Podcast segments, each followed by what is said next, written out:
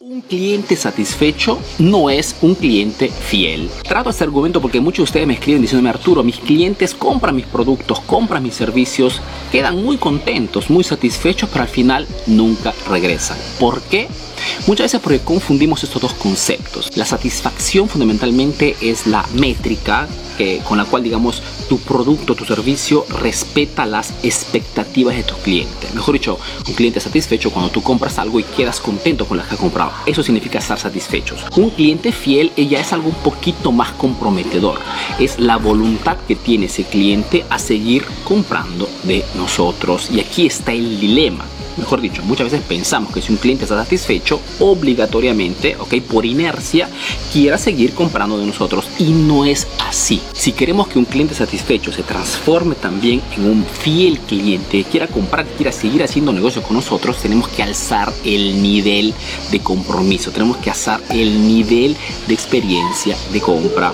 Veamos algunos ejemplos. Por ejemplo, puedes utilizar lo que se llaman los famosos facilitadores de compra. Si quiero expandir ampliar, ¿no? mejorar la experiencia de compra de mi cliente, puedo utilizar, por ejemplo, las famosas preguntas más frecuentes que puedes poner de repente en tu sitio web o que tienes que puedes poner de repente en tu página de venta. Todo significa eso significa que cuando tu cliente está en tu tienda online, está comprando de repente un producto y tú le pones abajo las mejor, digamos las preguntas más frecuentes, tu cliente si tiene alguna duda, respecto al pago, respecto a la garantía, respecto a la asistencia, etcétera, etcétera, obtiene inmediatamente las respuestas y le das más credibilidad son facilitadores. Otro facilitador, por ejemplo, cuando hablamos de venta por internet, es el hecho de que le puedas poner de repente en tu sitio web o en tu página siempre de venta un botón ¿no? que lo conecte inmediatamente con alguien de tu equipo y les pueda responder de repente a través de WhatsApp o a través de Messenger o cualquier tipo de comunicación inmediata. Eso también es muy importante porque no solamente facilita la compra, sino que da muchísima esa percepción de seguridad que muchísimas personas buscan cuando quieren comprar un producto servicio. Es decir, el cliente tiene de repente alguna duda o tiene cualquier problema de repente en el momento de pago, no tiene que salir del sitio web, llamarte por teléfono, sino que tiene, puede hacerlo inmediatamente haciendo clic y hablando con alguien de tu equipo. Es un facilitador de compra y aumenta esa percepción positiva.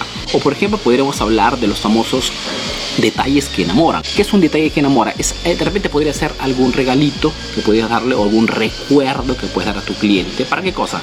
Para que una vez que después que haya comprado tu producto, a su casa, de repente hable con su esposa, con su esposo, con sus amistades, le quede algo. Podría ser hasta un simple llaverito, ¿ok? Un pequeño detalle que enamora, que hace que ese cliente te tenga en su recuerdo por muchísimo más tiempo respecto a la competencia. Otro, por ejemplo, detalle que enamora muy utilizado y muy útil es el famoso packaging de impacto. Packaging significa la envoltura, ¿no? el, el empaquetamiento que le das a tu producto de repente con el cual le entregas a tu cliente.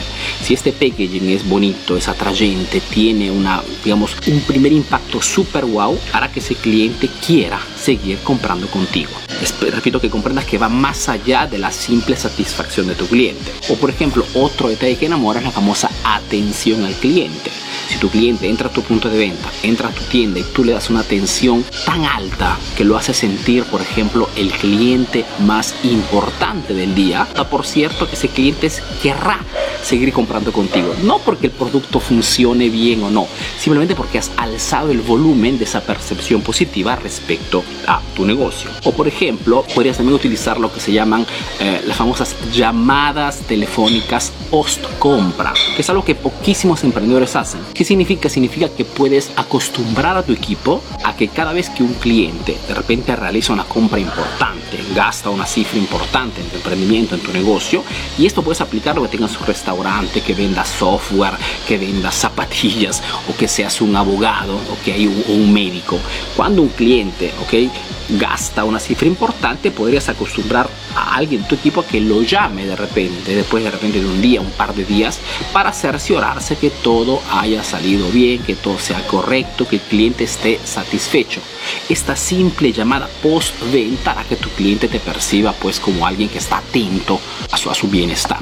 Y esto hará que tu cliente tenga una percepción de tu negocio seguramente superlativa y quiera, repito, seguir haciendo negocios contigo. ¿ok?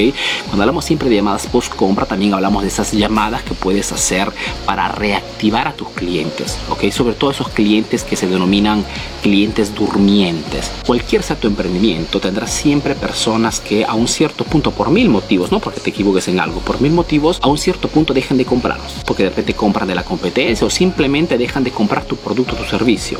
Pero si tú habitas a tu equipo o te acostumbras tú mismo, a tus mejores clientes, a llamarlos cada, por ejemplo, seis meses para reactivarlos, de repente dándoles un cupón descuento, de repente dándoles algún tipo de beneficio económico, harás que esos clientes, además de reactivarlos, mejor dicho, que vuelvan a comprar de ti, te perciban como un negocio totalmente comprometido con sus clientes. Acordémonos que en este momento en el mercado la gente no es que quiere gastar poco, quiere comprar bien quiere hacer negocios con empresas que estén comprometidas al 200% con sus propios clientes. ¿Ok?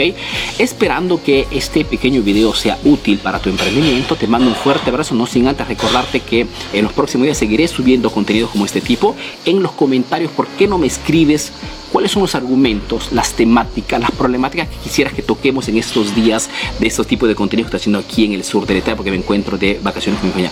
Escríbeme en los comentarios cuáles son los temas que quisieras que toquemos en los próximos días. Yo te mando un fuerte abrazo y te doy cita al próximo video aquí desde Italia. Un fuerte abrazo y a la próxima. Chao, chao.